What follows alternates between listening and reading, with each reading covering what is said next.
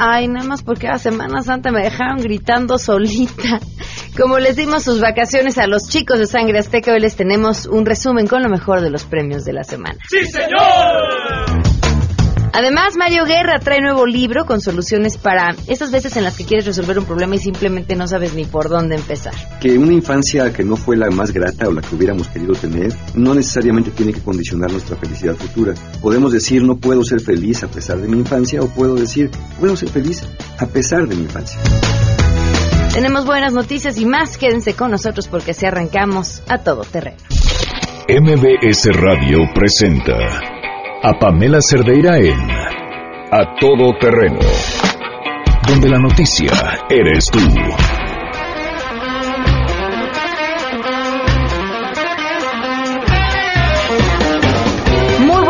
Tardes, gracias por acompañarnos en este viernes 30 de marzo del 2018. Soy Pamela Cerdeira, los invito a que se queden aquí hasta la una de la tarde. Tenemos eh, mucho por compartir. El teléfono en cabina por si nos quieren llamar 5166-1025, el número de WhatsApp 5533-3295-85. La pregunta con la que arrancamos el día de hoy, por supuesto, en referencia a Pancha, la candidata independiente, ¿cuál te gustaría que fuera la primera acción de Pancha cuando llegue a la presidencia? Queremos conocer tu opinión. A Todo Terreno. Si Pancha llegara a ganar las elecciones, ¿cuál te gustaría que fuera su primera acción de gobierno? Lo que yo le pediría a Pancha es que muerda a todos los diputados en el primer día. Sí, claro. Lo primero que quiero que haga la Pancha es que le quite el hueso a todos los políticos. Yo opino que debería, en su primer día de, de, gobierno, que ponga para todos los perritos callejeros abastecedores de alimento para ellos. Pues me gustaría que formalizara el matrimonio entre seres de la misma raza. Yo creo que sería una buena medida si Pancho triunfa. A todo terreno. Si ustedes quieren seguir a Pancha, pueden hacerlo a través de Twitter, arroba Pancha 2018 y Pancha Presidente en Facebook. Hoy se cumplen seis meses, 30 días del feminicidio de Victoria Pamela Salas Martínez.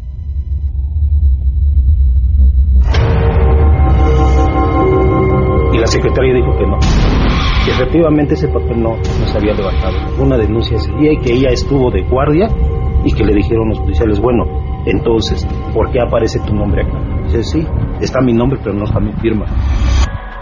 Victoria fue nada. Seis meses con 30 días sin justicia seguiremos contando. Vamos a arrancar con la información.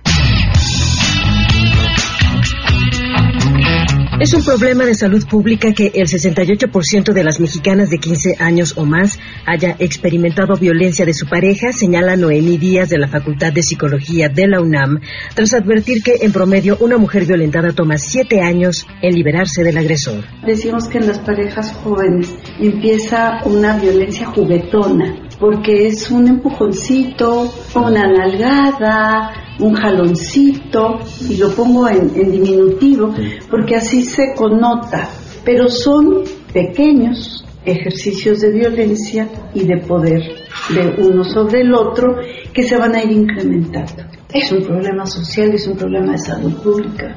La violencia no es genética, la violencia es aprendida. Si se aprenden cosas desde pequeño, diferentes, es más fácil aprender que luego reaprender. Informó Rocío Méndez.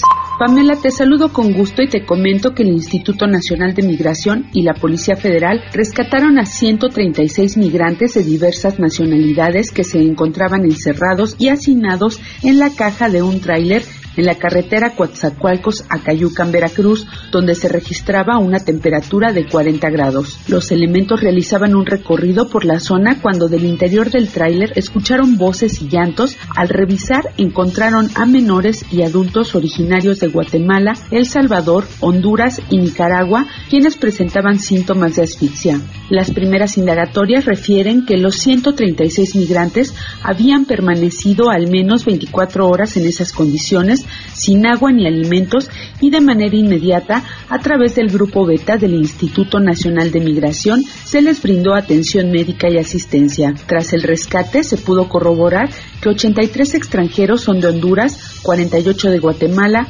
4 de El Salvador y 1 de Nicaragua. Entre el grupo de migrantes se brindó protección inmediata a 49 menores de edad, de los cuales 13 de ellos realizaban su viaje sin compañía de familiares. Cabe rescatar que los oficiales de protección a la infancia brindaron atención especializada a los 49 niños, niñas y adolescentes rescatados, canalizándolos al DIF, tal como lo señala la Ley General de los Derechos de Niñas, Niños y Adolescentes. Informó Nora Bucio.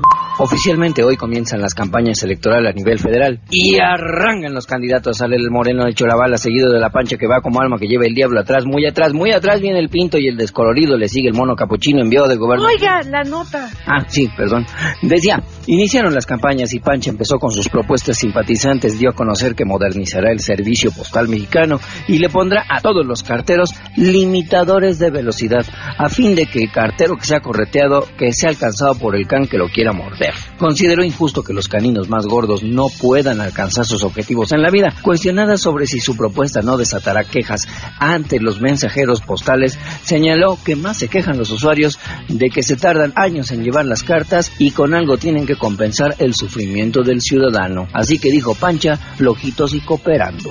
Gracias, elementos de tránsito de la Secretaría de Seguridad Pública Capitalina cerraron la circulación en el centro de la delegación Iztapalapa, donde se lleva a cabo la 175 representación de la Pasión de Cristo. Las realidades de esa zona permanecerán con restricciones a la circulación a partir de las 6 y hasta las 18 horas de este viernes. Permanecerán cerradas calles que conducen al centro de Iztapalapa, sobre Eje 6 Sur, Ermita Iztapalapa, sobre Rojo Gómez y también en Avenida Gavilán. Por otra parte, este fin de semana se reforzará la vigilancia en los diferentes centros penitenciarios de la capital con motivo de las liturgias de Semana Santa y el incremento eh, del número de visitantes informó a MBS Noticias Asael Ruiz Ortega, titular del sistema penitenciario capitalino. Se generan órdenes de trabajo para el grupo URI y para el K9, principalmente en los reclusorios más grandes, Oriente, Norte, Sur, Penitenciaría, para estar de alguna manera con un mayor número de elementos del tradicional. Se implementan rondines al interior, tanto de los dormitorios como de las áreas comunes, las áreas de visita familiar.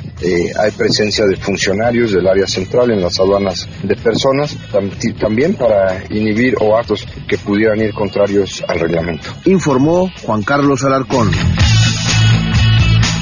Y por supuesto, tenemos buenas noticias.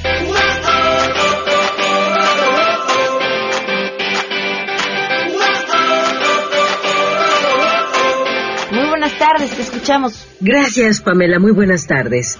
Ante los riesgos que enfrentan los ciclistas en las calles de la Ciudad de México, Antonio Suárez, el coordinador del Laboratorio de Movilidad de Infraestructura Verde de la Facultad de Arquitectura de la UNAM, recuerda a conductores de automotores que los ciclistas quieren salir de casa pero también quieren regresar. El académico estima que en la Ciudad de México alrededor de 500 mil viajes diarios se realizan en bicicleta, por lo que es importante garantizar un tránsito seguro. Independientemente de la conducta de un conductor de automotores, el ciclista debe de tomar en consideración ser visible ante el tránsito vehicular y para ello generalmente hay que portar un chaleco que puede salvar su vida, además de el casco. En segundo, tener un trayecto previsible para el resto de los vehículos y tercero, cuidar la velocidad. Ante el control del carril, solo hay que conocer y respetar las disposiciones del más reciente reglamento de tránsito. Sin embargo, enfatizó que la prioridad en seguridad corre en principio sobre el peatón, seguida por el ciclista y finalmente el conductor de un vehículo. Aún así, estas reglas no aplican para todas las calles. Por ejemplo, en los carriles del Metrobús y vialidades primarias como periférico y viaducto, el ciclismo está prohibido y se debe cruzar por puente peatonal o en las esquinas. Es el reporte al momento. Gracias por las buenas noticias. Vamos a una pausa y continuamos a todo terreno. Más adelante, a todo terreno. Regresamos con Mario Guerra y sus consejos para resolver, empezar a resolver problemas. Que una infancia que no fue la más grata o la que hubiéramos querido tener, no necesariamente tiene que condicionar nuestra felicidad futura. Podemos decir no puedo ser feliz a pesar de mi infancia o puedo decir puedo ser feliz a pesar de mi infancia. Queremos conocer tus historias. Comunícate al 5166-1025. Pamela Cerdeira. A todo terreno. Donde la noticia eres tú. Volvemos. Pamela Cerdeira está de regreso en A todo terreno Únete a nuestra comunidad en facebook.com, diagonal Pam Cerdeira. Continuamos.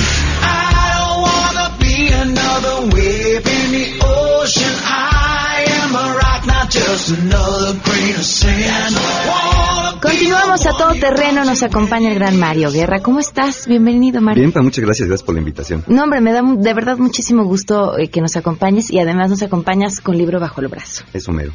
Se llama No te compliques, desenreda tu pensamiento y sé feliz. Y me decías fuera del aire, es un libro acerca de las preguntas que tenemos que hacernos que normalmente no nos hacemos. ¿Cuáles son estas, Mario? Sí, son cosas que, que a veces vamos dando por sentadas, ¿no? Personas que dicen, pues la gente no cambia. Y hacemos la pregunta, ¿y de veras la gente no cambia? Personas que dicen, lo que pasa es que yo pues tengo mala suerte. Y de verdad tengo mala suerte. De verdad no me puede ir bien. De verdad no puedo hacer otra cosa con esto. Esas cosas que nos dejamos de preguntar y que vamos cayendo como en resignación son las que el libro nos va acompañando para poder mirarnos de otra perspectiva. No, no quitar los problemas, sino aprenderlos a ver y identificar si realmente un problema es un problema o es algo con lo que tenemos que aprender a vivir para que a partir de ahí podamos estar mejor. Aprovechando una de las preguntas que pusiste sobre la mesa, ¿la gente cambia? Sí, claro, por supuesto que sí. Hoy podemos, eh, hoy sabemos que incluso factores de personalidad que parecían incambiables se pueden cambiar una persona con la metodología adecuada. Pero, por supuesto, no cambiamos, no dejo de ser Mario para convertirme en Raúl, ¿no? Es otro tipo de cambio. No, hablamos de cambiar la forma de ver las cosas, cambiar la forma de pensar, cambiar creencias. Yo sí creo que las creencias y las ideas son como un poco las hojas de los árboles que cada cierto tiempo hay que soltarlas para adquirir nuevas, porque si vamos manteniendo estas ideas fijas, estas creencias fijas, cuesta mucho trabajo el cambio.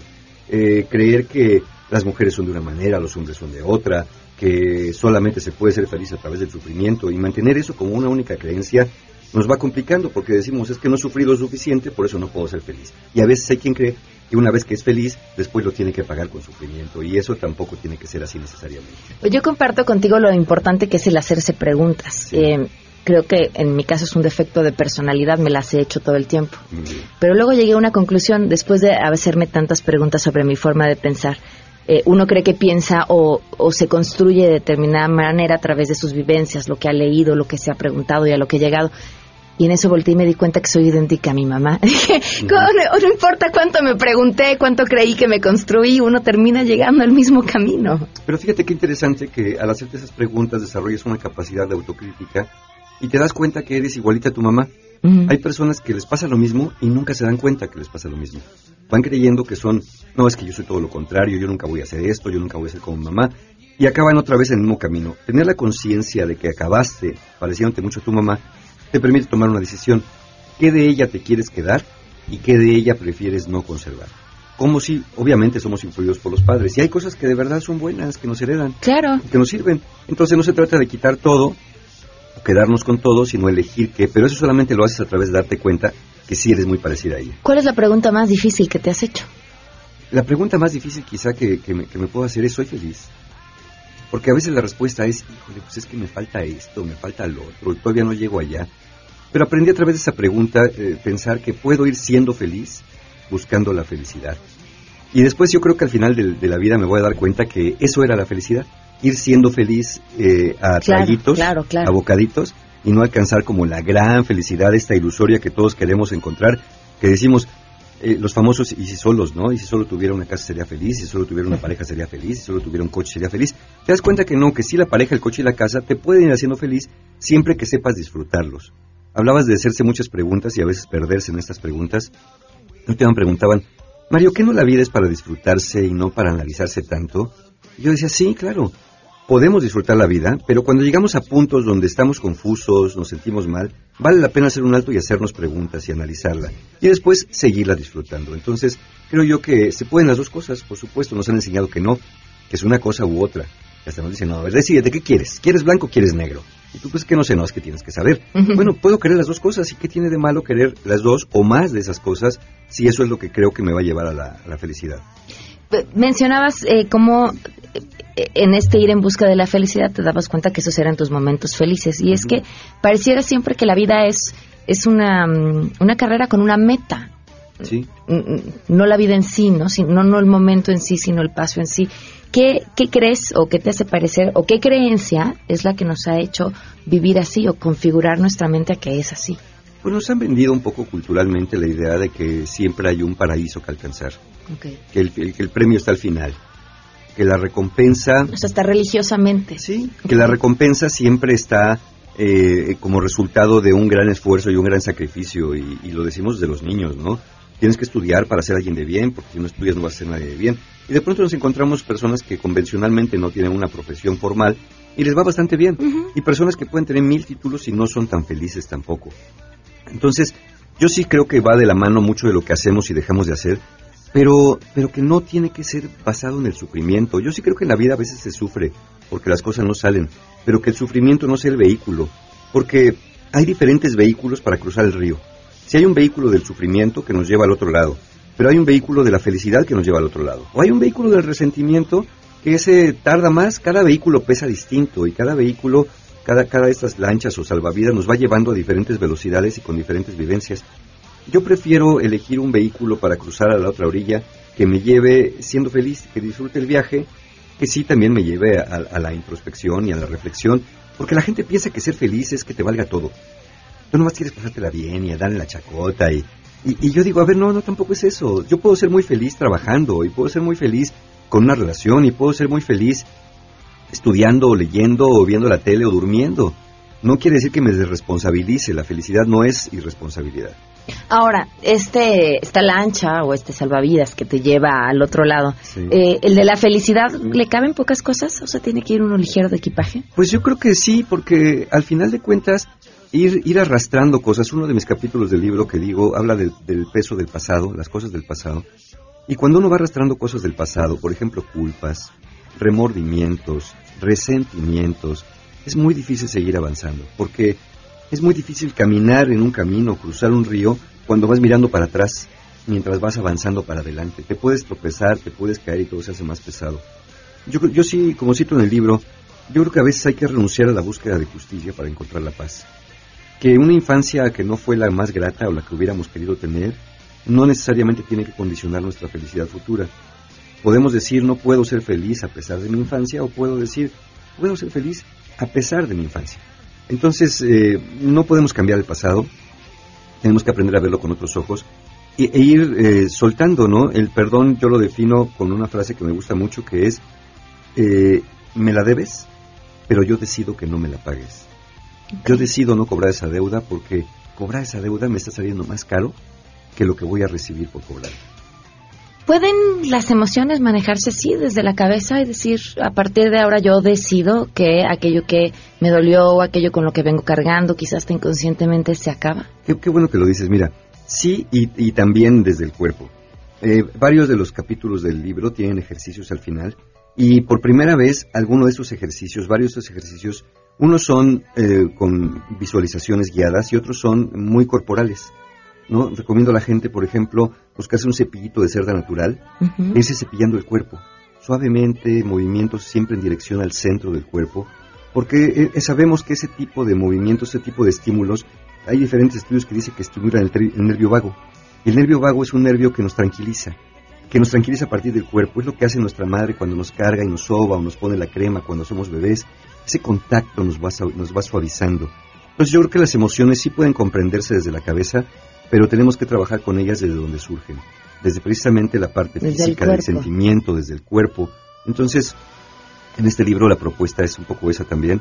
Sí identifica, sí reconoce, pero también ayúdate, eh, ayuda a tus emociones, ayuda a tus sentimientos en el lenguaje que saben hablar y no siempre es el lenguaje racional, ¿no? Fíjate que, que no, ade- además hablar de, de cuidar las emociones eh, no es un tema menor, porque no solamente sería tan banal, y la entrecomillo lo de banal, como buscar la felicidad, es también buscar la salud. Gran cantidad de las enfermedades, eh, y me van a decir, ay, no es cierto que las enfermedades tienen un origen emocional. Sí, no. O sea, cuando uno no está bien emocionalmente, las defensas se van para abajo y se vuelven eh, espacio ideal para cualquier cosita que ande ahí por brotar, ¿no? Por supuesto, por ejemplo, estados continuos de estrés o ansiedad, está comprobado más allá de toda duda que provocan baja del sistema inmunológico, alteraciones al sistema cardiovascular. Eh, hoy hay estudios, justamente hablando de esto del nervio vago, que parece ser que hay, hay estudios con un marcapasos que se puede poner o está en investigación para poder estimular este nervio directamente y con eso poder tratar artritis reumatoide, fibromialgia y otras enfermedades, eh, obviamente ansiedad, enfermedades que no parecía que tuvieran un origen este, psicosomático, pero que están muy vinculadas a las emociones y a los estados emocionales. ¿Podría entonces eh, este libro ahorrarnos horas de terapia?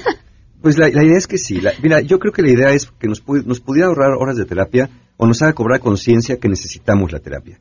Porque hay personas, punto, Porque hay personas que piensan que, pues que no, pues esto no sirve. Hace rato me decían, oye Mario, es que tengo muchos amigos escépticos que dicen que no creen y otros que son muy fans de tu libro y que dicen que lo van a comprar ya nomás porque es tuyo. Pues si no es religión. Exacto, yo les digo, mira, a los fanáticos les digo, cómprenlo y háganse preguntas, duden de lo que dice el libro e investiguen, que sea una buena parte de una buena puerta de entrada para investigar más allá de lo que hablo en el libro. Y a los escépticos les diría, cómprenlo, investiguen, léanlo y duden también. Y a partir de ahí, fórmense criterios. Pero creo que nos tenemos que formar criterios desde el saber, a partir de un saber y ver si ese saber corresponde con algo real, con algo sustentado. Al final del libro cito toda la bibliografía que, he consultado para, para hacerlo y creo que vale la pena, pero negar así a priori o, ser fanático a priori, pues nos hace ver cosas que no hay, ¿no? Creo que es un libro que nos puede aterrizar mucho. Y además es el gran primer paso, cuando uno dice, ah, hay algo y hay que revisar y lo voy a hacer por voluntad propia, ya tienes el 50% del asunto resuelto. Sí, claro, porque no es un libro, yo no creo en la motivación extrínseca o externa, yo creo en la motivación interna. De nada sirve que fuera un libro para decirle a las personas, Tú eres único, irrepetible, maravilloso en el mundo y con que basta que, que respires, la vida te va a dar todo a ti, nada más concéntrate y visualiza tu futuro maravilloso. No, yo creo que sí hay que, hay que trabajar, hay que hacer cosas, hay que hacer cambios. No es nada más el, asunto del karma o la buena suerte o el destino. Porque yo creo que si fuera el destino, de verdad hubiera un destino escrito, pues nos acostaríamos y esperaríamos que el destino llegara solo. Pero creo que no, que hay diferencia entre que si me acuesto que me levanto, entre que si hago y que no hago, sí hay una diferencia. Es decir, el destino lo construimos nosotros paso a paso con nuestras acciones y esta es la propuesta del libro, ¿no? No, no es un optimismo irracional, tampoco es un libro pesimista, yo creo que es un libro que nos lleva a mirar desde otra perspectiva en nuestra propia vida, sí. Mario, gracias, gracias siempre por, por tu claridad en estos temas. Por invitarme, como siempre. Mario Guerra, no te compliques, desenreda tu pensamiento y sé feliz de Editorial Aguilar, que lo encuentran, supongo, en todos lados. Todos lados, formato digital y muy pronto ya en audiolibro va a salir. ¡Ay, qué maravilla! Muy bien, muchísimas gracias. Muchas gracias.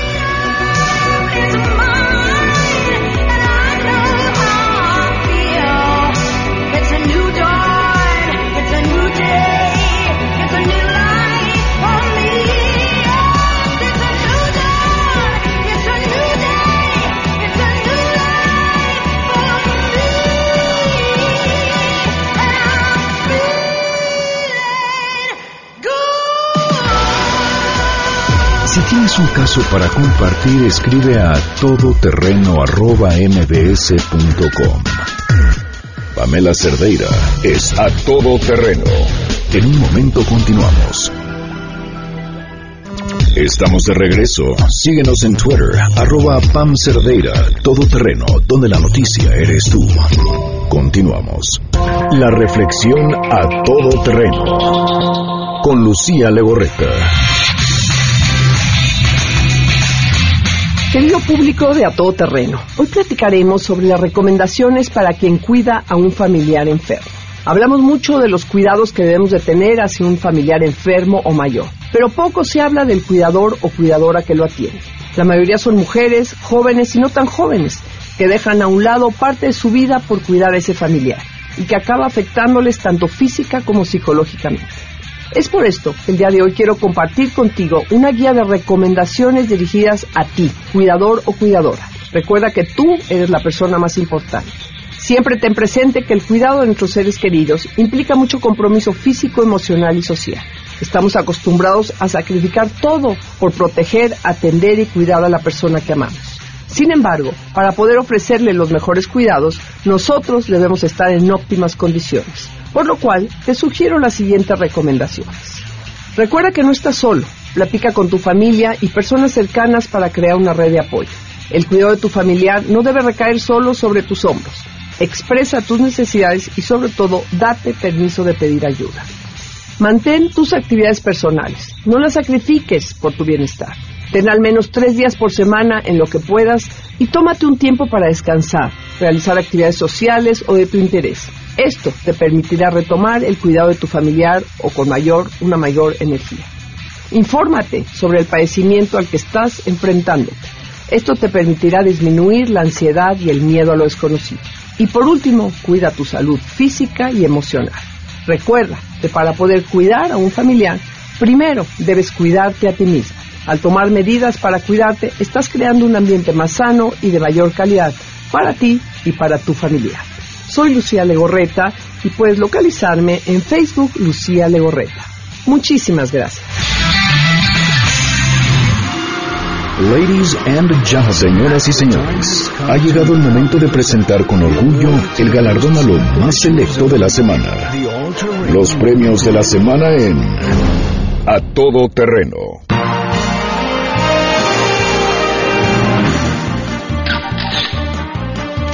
En esta ocasión especial, y porque además hemos tenido muchísimos nominados, les presentamos un especial de, de lo mejor que va de este 2018 de los premios de la semana. Esperamos que lo disfruten.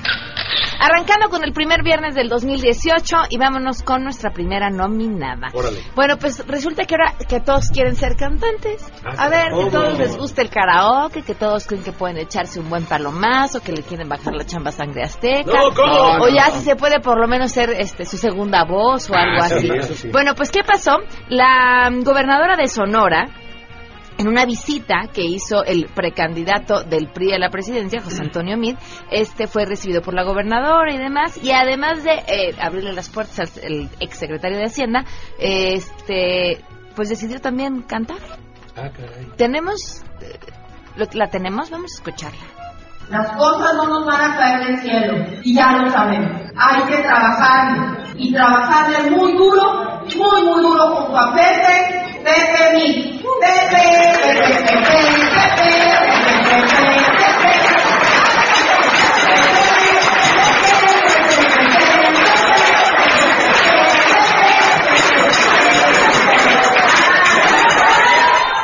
Viene sangre azteca.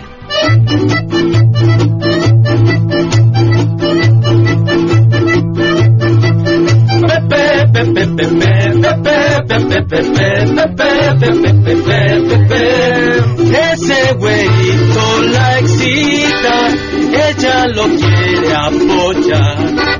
A ritmo de samba se incita y ella comienza a cantar, comienza a cantar, empieza a bailar.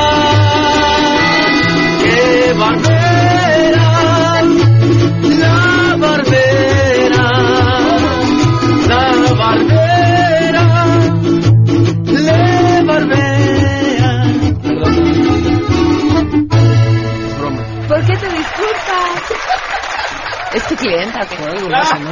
¿Eh? Por algo lo hace, ¿no? y tú también. ¿Y tú? ¿Y tú por? Yo también no, por seguir la corriente. Ah. confiesa, confiesa, confiesa. No, está buena la nota. La nota. bueno, está bien. ¿Qué les pasó a estos policías de Toronto? Pues dos agentes de la policía en Toronto se metieron en problemas. ¿Qué hicieron? Bueno, pues primero incautaron dulces con marihuana en una redada. Y después dijeron, pues, ¿qué hacemos con los dulces? Ay, pues vamos a comernos. Se los empezaron a comer y vieron que no les hacía efecto el dulce. Y entonces se comieron más y se comieron más y el efecto llegó tarde. Como el. El problema no solamente es que se comieron lo que habían incautado y luego que comieron de más porque no les hacía efecto, sino que el efecto llegó tarde, empezaron a tener alucinaciones y entonces pidieron refuerzos para que los ayudaran con las... Pues sí, uno no puede manejar las alucinaciones solo. Menos el pánico. Y me imagínate, y, y además pues si tienes ahora sí que el contacto para pedir el refuerzo, ¿qué les vamos a cantar? Ah, tenemos el testimonio de los policías. ¿Ah, sí? Claro, tengo policías. Wow. Oh, sí, lo recuerdo. Lo recuerdo perfectamente. Un llamado nos alertó. Nos trepamos a la patrulla. Nos fuimos a la dirección. Y llegando ahí, y llegando ahí le dije a mi pareja, ¿viste pareja? Y le dije, y me dijo, y, y de repente, y de repente qué alegría, caramelos qué tentación, nos comimos unos poquitos, no parábamos qué atascón, y de pronto, de pronto sentí calos fríos y las piernas y los dulces y vi al sheriff de chocolate con nariz de cacahuate. Todo fue de pronto, de pronto era, era un mundo de caramelo con unicornios de algodón. El cannabis caía del cielo, nuestra boca lo recibió y de pronto malas noticias, la policía nos rescató de del atascón que nos dio la vida cuando el cannabis nos envolvió. Oh, oh. Así pasó todo. ¡Ay, es un mundo de caramelo! ¡Aplausos a! Vámonos con nuestro siguiente nominado. Eh, bueno, siguientes nominados. Un grupo de indígenas rarámuris asistieron a una audiencia con la Junta de Coordinación Política en el Congreso de Chihuahua. Esto para denunciar los abusos que han cometido en contra de sus comunidades, que por cierto son bastante mm, comunes. Eh, Pedro Torres Estrada, quien es diputado de Morena, grabó y publicó un video donde se ven estos momentos para darle difusión a justamente las injusticias que estaban relatando. El problema fue que lo que se ve en el video es que están estas personas eh, en medio sentaditas relatando su problema y luego están los eh, diputados, así como si se tratara de, una mesa redonda. pero no era redonda, este, como una, como un cuadrado, ¿no? Bueno, como un, una, como, ¿cómo se llama? Una, una U. Ok, muchísimas gracias. Es que me ponen tan nerviosa, chicos, que se me van las palabras. Y ellos estaban, por supuesto, escuchándolos, y desayunando, así rico, ¿no? Y claro que no se hicieron esperar las críticas por que pues pásenlo y desayunen, ¿no? Siéntense con nosotros de este lado, los invitamos a desayunar y nos platican, no, nosotros desayunamos, ustedes siéntense allá y los escuchamos. ¿Qué les vamos a cantar? Yo soy del mero congreso, vamos a desayunar en cuatro tarahumaras problemas hay que escuchar. ¡Qué rico desayuno! Para otra que nos inviten y tácate hay que llevar. A ver si no nos regañan ni nos dejen ellas entrar. No tienen en ayuno. Ya con esta me despido, no nos van a invitar. Se vea bien rico su jugo, ni agua ya nos quieren dar. Acabo de siguiente nominado, el Bronco, gobernador de Nuevo León, con licencia para irse a buscar la presidencia como candidato independiente. Bueno, pues, ¿qué hizo? Que le, le preguntaron en Zacatecas sobre su caballo y sobre si no era muy caro que llevara su caballo a todos lados. Y él contestó, digo, cito textual, mi caballo no me cuesta mucho, mi caballo come zacate, alfalfa y aquí hay, y un bulto de alimento por semana. Podría haber quedado ahí, pero pero como es el bronco y de pronto pareciera que la ardilla se le pone enfermita, este, entonces mi caballo anda conmigo como anda mi vieja y come menos que mi vieja, entonces me sale mucho más barato mi caballo que mi vieja. ¿Qué le vamos a cantar?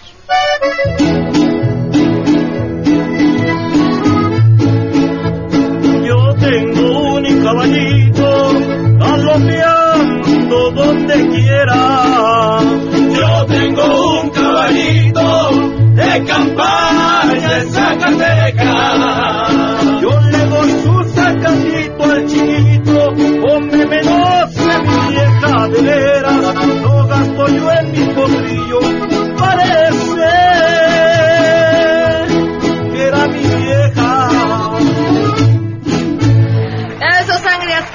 siguientes nominados. Bueno, pues la Comisión Nacional Bancaria de Valores detectó una serie de irregularidades. En, en uno de los de las situaciones en que más nos duele a los mexicanos. Esto en la repartición de los apoyos que se dieron a los damnificados por el sismo de septiembre pasado. Bueno, pues ya ven que estos apoyos iban a dar a través de tarjetas emitidas por el Banco de Ahorro Nacional y Servicios Financieros, o sea, Bansefi. Y bueno, pues se dieron cuenta, tras esta investigación de la Comisión Nacional Bancaria de Valores, que Bansefi emitió 4.573 tarjetas pero solo para 1.495 beneficiarios. O sea, es decir, había beneficiarios a quienes les habían hecho muchísimos plásticos, pero curiosamente esos beneficiarios a quienes de repente les habían hecho más de dos tarjetas, o más de tres, o más de cuatro, nada más les llegó una. Algunos y a otros ni siquiera les llegó. El tema va a dar para largo, porque ¿quién está al frente de Bansefi? Virgilio Andrade. ¿Se acuerdan el mismo que hizo la investigación al presidente? Aquí está porque me va a investigar a mí. Bueno, pues él dice que no fueron malas intenciones y que el dinero no se había cobrado, pero pues resulta que hay indicios de qué. ¿De qué? ¿De qué sí? Ya le vamos a cambiar.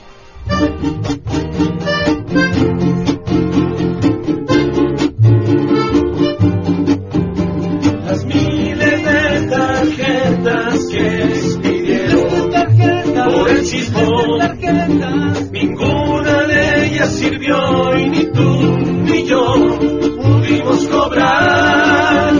Y hay miles de tarjetas que clonaron el cinismo y de esas sí que no ni tú ni yo pudimos cobrar. Bueno, pues vámonos con nuestro siguiente nominado, el protagonista de la Pejestroika. Es que, Bueno, pues seguramente habrán escuchado todo el escándalo que se ha armado por esta información que proviene originalmente de Estados Unidos diciendo que hay intereses del gobierno ruso en eh, involucrarse en el proceso electoral de México a través de la desestabilización de las noticias falsas. Aunque, a ver, vale la pena mencionar una cosa no necesitamos Rus para noticias falsas, ¿eh? porque para esas nos pintamos solos entre todos. Nada más dense una vuelta por lo que publican sus cuates en Facebook y que se lo creen y se van a encontrar varias de esas. La razón de la nominación, más allá que de, de, podríamos discutir este asunto a fondo, tiene que ver con la gran manera de reaccionar me parece, por parte del equipo de Andrés Manuel López Obrador, porque hicieron de algo que podría haberse convertido en un escándalo, lo transformaron en un chiste. Andrés Manuel publicó un video, eh, lo, tengo una duda si ese video tendría que haber acabado en los espacios de noticias en la televisión, ¿no? porque dice uno, bueno, esto es parte del show del proceso electoral, es un show y de pronto se confunde con lo que sucede en el TV Notas, uno ya no sabe qué está viendo, pero hizo un video en el que está en Veracruz y dice, aquí estoy, esperando al gobierno, al submarino ruso que trae el oro. Y, y, me cambio el nombre y ahora soy Andrés Manuelovich. ¿Qué le vamos a cantar? Ahora soy Andrés Manuelovich, Andrés Manuelovich, Andrés Manuelovich. Ayer que fui a Veracruz me achacaron oro ruso. No me importa de dónde es el apoyo. Yo quiero semillitas, pero para mi oro. Ahora soy Andrés Manuelovich, Andrés Manuelovich, Andrés Manuelovich. Ayer que fui a Veracruz, me achacaron otra vez mi oro. Nada me mandaron, fue puro maíz oro. Yo no tengo ese oro, solo tengo un pajarito y ese es mi loro. Ahora soy Andrés Manuelovich, Andrés Manuelovich, Andrés Manuelovich. ¿Saben qué? Damos una pausa y volvemos. Si te perdiste el programa A Todo Terreno con Pamela Cerdeira, lo puedes escuchar descargando nuestro podcast en www.noticiasmbs.com. Pamela Cerdeira está de regreso en A Todo Terreno. Únete a nuestra comunidad en facebook.com, diagonal Pam Cerdeira. Continuamos.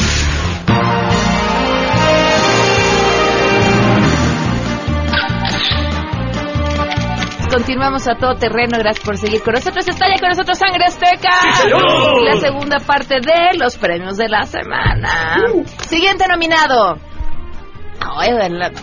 ¿Todo bien? Pues fuero periodista. Ricardo Alemán fue puesto en evidencia en Twitter que publicó otra publicación donde decía Mid se muestra austero y viaja en autobús.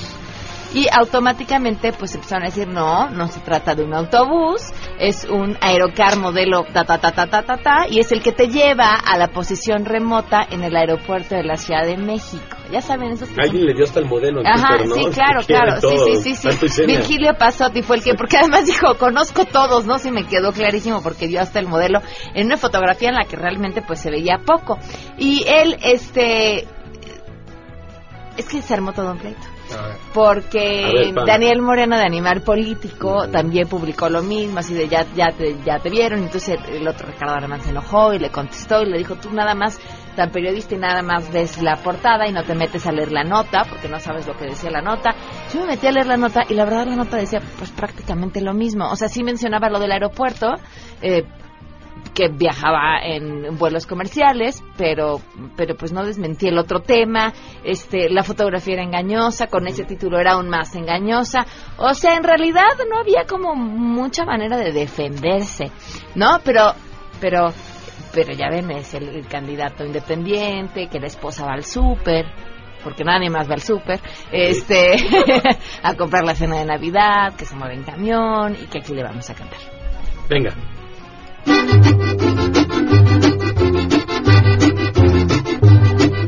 Monté en el Eurocar a baja velocidad.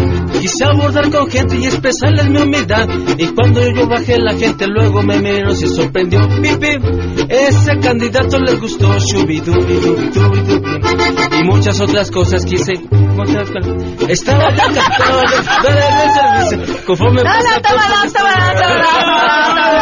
Aquí no pasó nada. Estamos arrancando el año. Buenos días. y muchas otras cosas que encontré por el camino. Estaba yo encantado de montar en el servicio. Conforme pasa el tiempo, yo estoy yo encarañando más y más.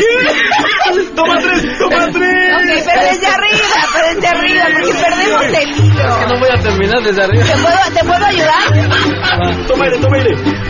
Monté en el Eurocar a baja velocidad. Quise abordar con gente y expresarles mi humildad. Y cuando yo bajé, la gente luego me miró, se sorprendió. Pip. Ese candidato les gustó.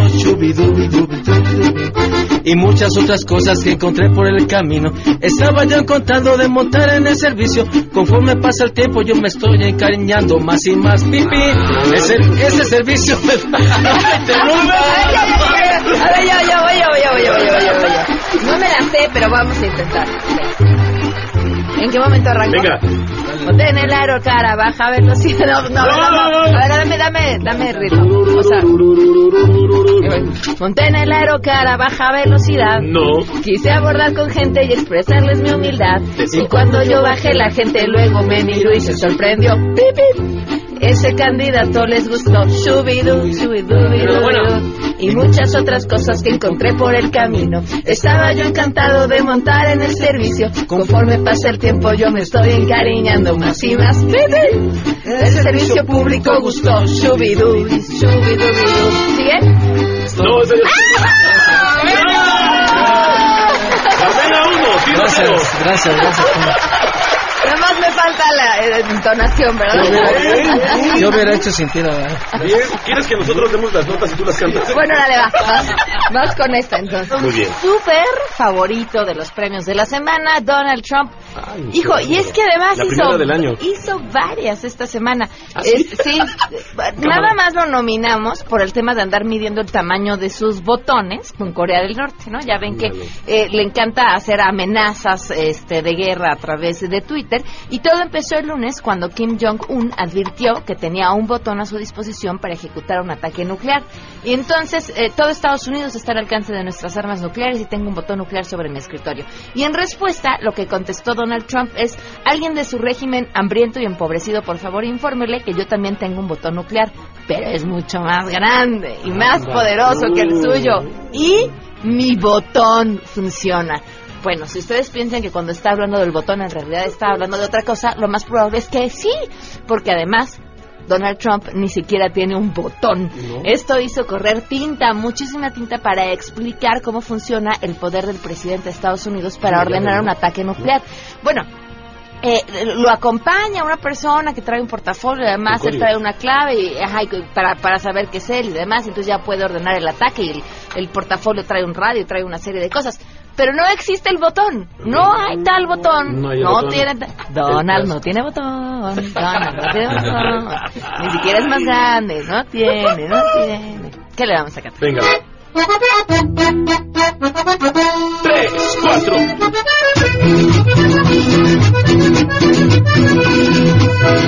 Este botoncito que tengo yo, nada se compara con el del coreano. Este botoncito que tengo yo, nada se compara con el del coreano. Mira Kim, es mi botoncito.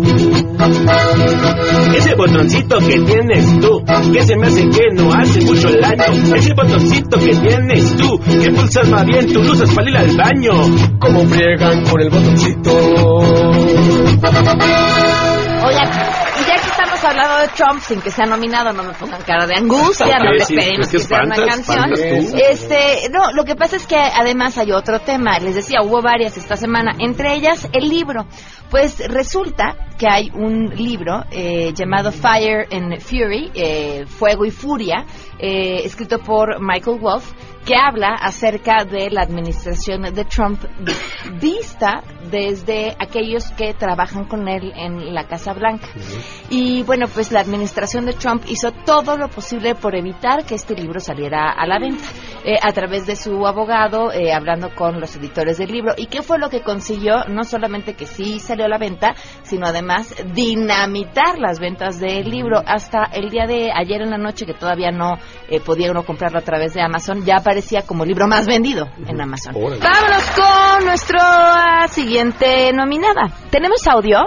Sí, vamos a escucharla. Se trata de Marta Palafox, senadora del PRD, quien defendió el empleo que le dio a su hijo como asesor, quien percibe más de 100 mil pesos al mes por este empleo. Creo que por el hecho de darle empleo a un hijo no estamos cometiendo delito alguno porque también tienen derecho a tener un empleo, como, como todos que buscamos para nuestra familia que tengan empleo. Este es un tema por el que me empezaron a, a golpear desde el inicio de la bancada, si usted tiene alguna información e investigación, es un tema juzgado y después lo han refriteado sistemáticamente, sobre todo cuando se acerca algún proceso electoral. ¡Nepotismo! ¡Vamos! Porque el descaro y el cinismo, tú si eres fan del nepotismo, vaya soldazo pa' tu chavo, dime. Y para Fox quiero encontrarás, tal vez para ti sí que está bien, pensarás. Pero yo no. Aplausos a Sangre Azteca. Y para despedirnos, si pudieran, eh, y, en algo coincido con la senadora, estamos en época de campañas. Y por eso aquí, pues vamos a poner la canción de Pancha. ¿Nana Pancha? Sí. ¿Sí? ¿La tienen a la mano? No. Ay, ¿cómo crees? Eh, tal vez. Ok. Mientras Mientras da nuestros números, tú, por favor. Ok, llame ya a sangre azteca. Yo lo encontré. Una, dos, tres. Ya viene Pancha sin mucha propaganda, no hay nadie que la pare, seguro va a ganar. Buenas propuestas y sin gasolinazos, ella promete un cambio que rabia les dará. No necesita ningún tren guarura que hacer sus travesuras para poder subir. Ella es muy brava y no dará partido a propuestas sin sentido que no puedan cumplir. Viene Pancha fuerte, viene Pancha arriba, ella es Pancha, la cati Pancha, piripi piripa. ¡Bravo! ¡Pip, pip, pip, pip, pip! Por ella hay que votar. La pueden seguir en arroba pancha 2018, pancha presidenta en Facebook o usar el hashtag yo con la pancha sangre azteca para que les canten al oído. Llamen por favor al 4611 45 80 4611 45 80. Llame ya. Gracias, Pam. Adiós.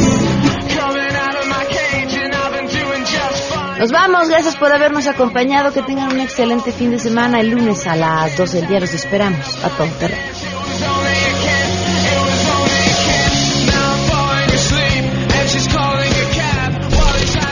MBS Radio presentó a Pamela Cerdeira en A Todo Terreno.